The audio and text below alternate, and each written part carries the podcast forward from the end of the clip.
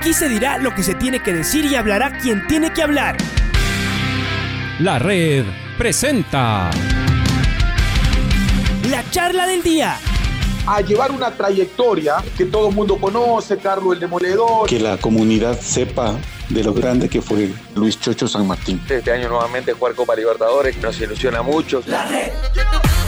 Los protagonistas lo dicen todo junto a los periodistas de la red. La camiseta más linda que me pude haber puesto en mi vida, ¿no? La camiseta de la selección. Los grandes clubes no priorizan competiciones, las disputan. En este año 2021 la selección se juega prácticamente su futuro. En donde estés y a la hora que tú quieras. Bienvenidos. Ayer habíamos hablado con un hombre que es un verdadero símbolo de un eh, cuadro de la capital de la, de la República, al que seguramente se lo está extrañando en la primera división, que es el Deportivo Quito. para concertar una, eh, eh, una entrevista, ayer jugaba el Deportivo Quito. Lo que tal vez nadie esperaba es que los Chuyas iban a caer de entrada nomás con el cuadro de la Espoli en la segunda categoría. Estamos con Luis Fernando Saritama. Bueno, por lo que queríamos hablar es que él nos dé su opinión de cómo de cómo comienza este, este año, de qué, qué está pasando en el Deportivo Quito. Eh, no sé si ayuda más o menos eh, esto que, ocurrió frente al conjunto de la, de la ESPOL y además en, eh, en, un año que sigue siendo tan bravo como el anterior para jugar en la segunda categoría, si los equipos en general en primera división necesitan de su gente, imaginemos en la segunda categoría donde no hay la posibilidad de tener derechos de, televisión y donde los temas publicitarios, por supuesto, se reducen a, lo mínimo. Bueno, no tener gente debe ser seguramente para el Deportivo Quito un golpe, un golpe grande. Así que hablemos primero en general, Luis Fernando, gracias por estar con nosotros, como, como siempre. Eh, además, que, que siga Luis Fernando, que alargue la carrera, que vaya sosteniendo al Deportivo Quito, eh, que sea el pilar eh, y uno dice no solo futbolísticamente, sino desde otros ámbitos, seguramente que merece un gran reconocimiento de los, de los hinchas. ¿Cómo está el cuadro de la Plaza del Teatro? A ver, cuéntenos un poco con el partido de ayer, con este inicio, eh, si uno puede hablar y comparar con lo que se hizo el año anterior o no tiene nada que ver este. Luis Fernando, bienvenido a la red. Alfonso, buenos días. Eh, un saludo a todos los seguidores de Radio La Red y obviamente a todos los hinchas del, club. Sí, realmente ayer iniciamos eh, nuevamente el, camino del torneo de segunda categoría, un, proceso nuevo, una estructura nueva. Realmente eh, ayer fue un partido complicado, difícil, eh, no logramos tener un funcionamiento adecuado. El hecho de, de, contar con una plantilla, creo que un 70% un 80% nueva, eh, fue, fue una de las circunstancias que, nos ha tenido que, que, tenemos que mejorar para, para poder arrancar de la mejor forma eh, este frente tuvimos un rival que también hizo un, gran un gran partido, creo que fue muy ordenado y, aprovechó las oportunidades, las pocas oportunidades que tuvo las aprovechó y eso generó que, que, nos ganaran. Em, hay que trabajar mucho, Creo que a diferencia del año anterior, que ya se tenía un proceso de alguna manera, hoy tenemos que, trabajar con un sistema nuevo, que, el profe quiere aplicarlo dentro de la institución, con jugadores nuevos, que es, su primera oportunidad de vestir una, camiseta o estar en un club como Deportivo Quito y, bueno, hay que rápidamente tratar de, asimilar todos esos conceptos. El equipo recién entrenó o comenzó a entrenar en abril, por las circunstancias económicas que tiene la institución. Y, bueno, no, no, no hay tiempo como para ponerle excusas, creo que es, es momento de trabajar, de, de, dar lo mejor cada entrenamiento para perfeccionar el funcionamiento y de esa manera tener más posibilidades de, de, ganar. Todos sabemos de alguna manera eh, este camino del Deportivo Quito, eh, tan, tan complejo, mm, por supuesto, perseguido por, por las deudas que tiene y además esperando antes de cada fecha eh, tener vía libre para poder jugar. ¿Y el resto? ¿Cuál es la realidad del resto? Porque en esta segunda categoría supongo que se igualan un poco hacia abajo todos desde el punto de vista de que les debe costar eh, armar los equipos, tener eh, el dinero para, para aguantar alguna plantilla. Em, ¿Cómo es la realidad en general de la, de la segunda categoría para, para este año, Luis Fernando? Sí, efectivamente, Alfonso, creo que el, torneo de segunda categoría tiene, tiene estas circunstancias, ¿no? Que, que los equipos tienen que prácticamente autofinanciarse porque no tienen ningún tipo de ingreso de derechos de televisión ni, ni, inclusive pueden llegar a negociar unos derechos de televisión que en el caso del Deportivo Quito podría ser una opción importante para, para poder eh, tener la posibilidad de, recibir más ingresos. Eh, eso sumado al estado de pandemia y al no poder contar con, con la gente en los estadios, pues eh, los ingresos prácticamente son, son muy escasos. Ahí es un trabajo de mucha gestión deportiva por parte de los dirigentes, de tratar de, de en base a patrocinios y sponsors, poder conseguir recursos que, que soporten la, la parte económica de, de, los planteles. Eso le pasa al Quito, le pasa a todos los clubes. Hay equipos que tienen eh, el apoyo de, dirigentes que, han optado por crear sus, sus equipos y, y obviamente atrás de eso está una estructura económica eh, que ya que ya la han podido tener con, con su trabajo, ¿no? En el caso de, los dueños de los equipos que, tienen eh, negocios importantes. Eh, en ese sentido, mm, se arman los, los planteles, creo que lo, lo, atractivo en los últimos años de segunda categoría es que muchos equipos logran contratar jugadores que han tenido un pasado profesional, que han tenido jugadores eh, que han tenido su, experiencia a nivel de, primera A, eh, primera B, y eso obviamente jerarquiza la categoría. y en ese sentido, pues la mayoría de equipos, sobre todo los que tienen cierta historia, por ejemplo ayer el Espoli tenía cuatro jugadores que, que han tenido un recorrido importante a nivel profesional y bueno, eso fortalece siempre al equipo, fortalece la división y lo hace al mismo tiempo más competitivo. Hola Luis Fernando, ¿cómo le va? Luis Quiroz le saluda. Bueno, y no empezaron bien, usted ya lo, ya, lo decía, eh, no, no, no, se empezó bien, pero esto todavía eh, recién empieza, hay que seguir, eh, Luis Fernando. Y hablando de esto del tema de las canchas, lo que es jugar en segunda categoría, lo que hace falta el Deportivo Quito también en primera división, pero ¿cómo están el tema de, de, de, de, los deportistas, de los futbolistas, Luis Fernando, el tema de esta de, la pandemia. Eh, en primera categoría hemos visto que eh, se hacen los testeos necesarios, PCR, pruebas más profundas para evitar los contagios. En segunda categoría no se conoce mucho, no sabemos si, les están haciendo pruebas PCR o son solamente pruebas rápidos, rápidas, perdón, cómo se cuidan, Tal vez en el Deportivo Quito haya más organización, pero en el resto de los equipos tal vez no exista eso, ese temor, ese miedo también que deben tener ustedes, Luis Fernando. Sí, así Luis, un saludo igualmente. Eh, realmente, bueno, el proceso en, segunda categoría de alguna manera eh, es obligatorio para los clubes hacer eh, pruebas. el año pasado se enfocó mucho en, inicialmente en pruebas PCR, después ya con el transcurso del torneo cambiaron a, pruebas de, sangre cuantitativas. Este año eh, se, ha, se, aprobado un protocolo en el cual existan pruebas rápidas.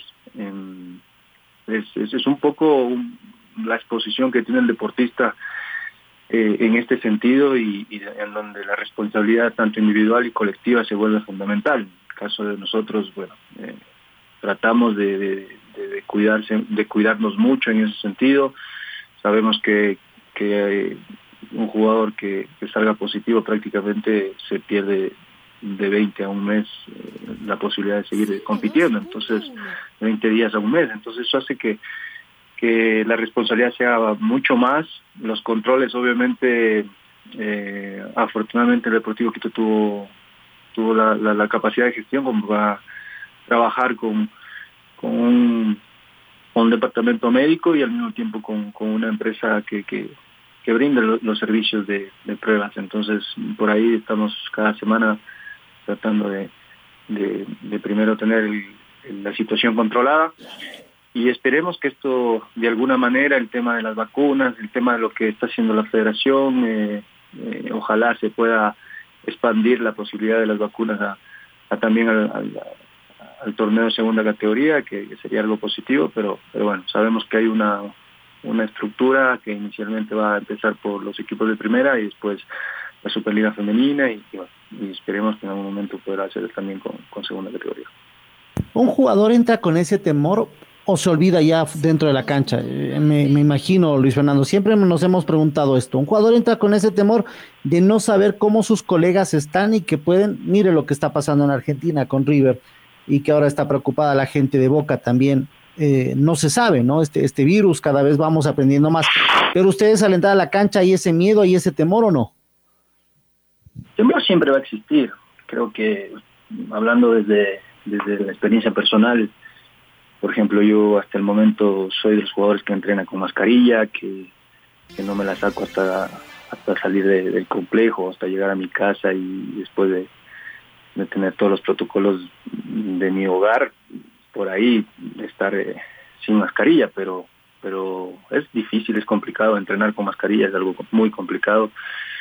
Eh, obviamente ayer ya tuve que jugar sin, sin mascarilla y, y adaptarme un poco a esa circunstancia de, saber que, puedes estar expuesto, pero, pero sí, el, temor está siempre. Eh, en, ocasiones o inicialmente se podía decir que, el temor de, los futbolistas era llevar el, el, COVID a la casa por algún familiar, por algún alguna eh, familiar que sea eh, o que tenga alguna exposición a, a, otras enfermedades y eso complica aún la situación, pero pero bueno, es, es, un poco eh, tratar de adaptarse a, las circunstancias, a, a, no tener miedo a, a esta circunstancia que de alguna manera siempre va a estar ahí porque sabemos que ha quitado muchas vidas y que y que y que dentro de nuestros hogares eh, un padre una madre tiene a veces eh, una, una, una enfermedad que puede ocasionar que, que si tiene covid se complique y bueno eso tratamos de, de manejarlo, de, también un poco cuidar a eh, todo el cerco familiar para que no exista esa, esa posibilidad y, y, arriesgarse de alguna manera a, hacer la actividad deportiva con, con posibilidades de contagio. ¿no? En la parte futbolística, ya metiéndonos al partido de ayer, ¿qué pasó? ¿Se vieron sorprendidos? Estoy viendo las alineaciones, claro, y usted decía en la, en la Espoli que quiere regresar también nuevamente al fútbol de primera, igual que ustedes, la aspiración de todos. Lo vemos a un ex compañero suyo, amigo también, como a Miguel Ibarra, que estuvo en la alineación. Pero, ¿qué, ¿cómo se desarrolló el partido, Luis Fernando? ¿Qué pasó? ¿Se vieron sorprendidos en este primer encuentro? Sí, bueno, fue un partido que iniciamos, creo, bien los primeros 20 minutos. Eh, generamos algunas opciones de goles, eh, no la pudimos concretar. Eh, el equipo, creo que en esos 20 minutos logró dar algunas jugadas de gol, todo lo que se había entrenado. Pero a partir de ahí creo que el rival también se asentó un poco, comenzó a, manejar mejor el partido, a, tener posibilidades. Bueno, y en una contra nos, nos hacen el, penal y nos hacen el primer gol. Eso nos obligó obviamente a hacer más, a sacar más del equipo, a tener las líneas más cerca de, la, área defensiva del Espoli y bueno, eso genera espacios, ellos lo supieron aprovechar creo que el segundo gol fue una buena jugada de, contra de ellos y, bueno, a partir de ahí pues prácticamente la, la, responsabilidad nuestra era tratar de hacer rápidamente otro gol para, para tener posibilidades y, ellos de igual manera en, una contra lo supieron aprovechar nuevamente y marcaron el, el, 3-0, ¿no? Eso fue difícil, eh, igual seguimos insistiendo, creo que pudimos hacer un gol, pero, pero la verdad que, que ya con el equipo de ellos totalmente a la defensiva, fue difícil encontrar la, los caminos para, para poder llegar a, un empate eh, y, y, ojalá en algún momento poder, poder revertir el resultado, pero, pero bueno, este es fútbol, sabemos que en segunda categoría, por ejemplo, eh, jugar en Atahualpa, tener esa experiencia, a veces eh, es, diferente. Muchos de los chicos que jugaron ayer no, no habían jugado nunca en, la Atahualpa. Eh, eh, saber cómo distribuir las energías, saber cómo, cómo plantearse a la hora de, jugar. Y bueno, ellos lo hicieron de manera correcta porque tienen jugadores de, experiencia como Miguel atrás, segundo Torres en la mitad, arriba Palacios y Budiño, que, son jugadores que han tenido su, su experiencia. Creo que les ayudó mucho para, para ganar el partido y, y bueno, eso nos obliga a, a mejorar, a, saber que, que no va a ser fácil, creo que Espolier era uno de los rivales directos, así que tenemos que, que mejorar mucho para, para poder ser competitivos. Y la próxima semana, perdón, Alfonso. Sí, sí, sí. Sí, siga, siga. Fernando. A ver, ¿y, ¿y cómo está la interna del Quito? Porque esto finalmente también no es solo el partido del día a día, sino el mediano y, y uno espera que al, al, largo, a largo plazo. ¿Cómo está esa interna del Deportivo Quito para ir sorteando? Porque el Quito, a diferencia de los otros equipos, no solamente tiene que enfrentarse al rival de turno, sino, sino a estos eh, rivales que a veces son un fantasma, que aparecen de la nada, otros en cambio está claro eh, dónde están por las, por las deudas. ¿Cómo se va a manejar? ¿Cómo hacer para que, o cómo está haciendo la directiva? Usted que sabe, Luis Fernando, eh, para pensar que puedes llegar hasta el final del torneo y solo, solo pensar en lo deportivo. Bueno, Alfonso, la verdad que eh, yo creo que en estos momentos, por las circunstancias delicadas del club, por las circunstancias mundiales en cuanto a la pandemia y por todo lo que significa las obligaciones de, del club, eh, la dirigencia está haciendo un esfuerzo enorme. Eh, estamos trabajando día a día, creo que semana a semana es, eh, es la, la, la, posibilidad o, o, la no posibilidad de, jugar el torneo. Eh, hay que ser muy francos, creo que la dirigencia está haciendo grandes esfuerzos por dar esa, esa um, posibilidad de que el equipo juegue cada semana, porque no sabemos si un acreedor o una situación de suspensión se pueda levantar eh, semana a semana. Esta semana pasó lo mismo. Eh, para poder jugar tuvieron que levantar una suspensión. Y esa es la realidad del club. Creo que sabemos que nuestra lucha y nuestra pelea no es solamente dentro de la cancha, sino fuera de ella, y, los dirigentes hacen su, su, partido también fuera de las canchas. Eh, y aún más difícil por las circunstancias de no tener ingresos, de no tener el apoyo de la hinchada. Eh, por eso ahí la importancia de, apoyar a la dirigencia, de, de, que los hinchas obviamente también vean los canales de aporte para, para poder ayudar al club a través de ser socio, de, de, alguna manera poder generar eh, la posibilidad de que los clubes o que los dirigentes tengan más más recursos para ir lidiando semana a semana la posibilidad de un arreglo económico.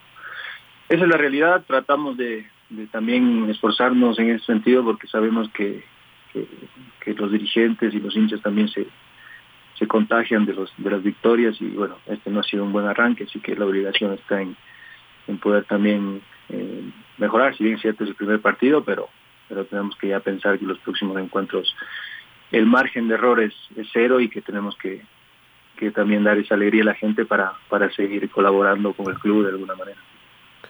Esto será entonces de partido a partido, de semana a semana, sí, sí, claro, nada mágico. Ha cambiado y más bien eh, la situación del, del, Quito sin poder tener a su gente se ha ido, eh, se ha ido complicando todavía, o estancando, tal vez, ni siquiera complicando más, sino estancando. Bueno, veamos, veamos cómo se sostiene el Quito. Seguiremos en contacto, Luis Fernando. Esperemos que desde el punto de vista del fútbol usted también seguramente vaya encontrando el mejor nivel y claro, sostenga ese equipo de jóvenes, ¿no? Ahí Luis Fernando Saritama será para todos los, los rivales la oportunidad de, de, sacarse una fotografía y decir, yo sí jugué frente a Luis Fernando Saritama. Gracias por acompañarnos esta mañana, Luis Fernando. Bueno, Alfonso, muchas gracias y, y de igual manera un saludo a, a todos, eh, esperar que en este momento nos cuidemos y, y que todo mejore. Un fuerte abrazo y estaremos en contacto. La red presentó la charla del día. Un espacio donde las anécdotas de actualidad deportiva se revelan junto a grandes personajes del deporte. Quédate conectado con nosotros en las redes de la red. Síguenos como arroba la red Ecuador y no te pierdas los detalles del deporte minuto a minuto. Escúchanos en vivo en TuneIn y en los 102.1 FM en Quito. ¡Te esperamos! La red.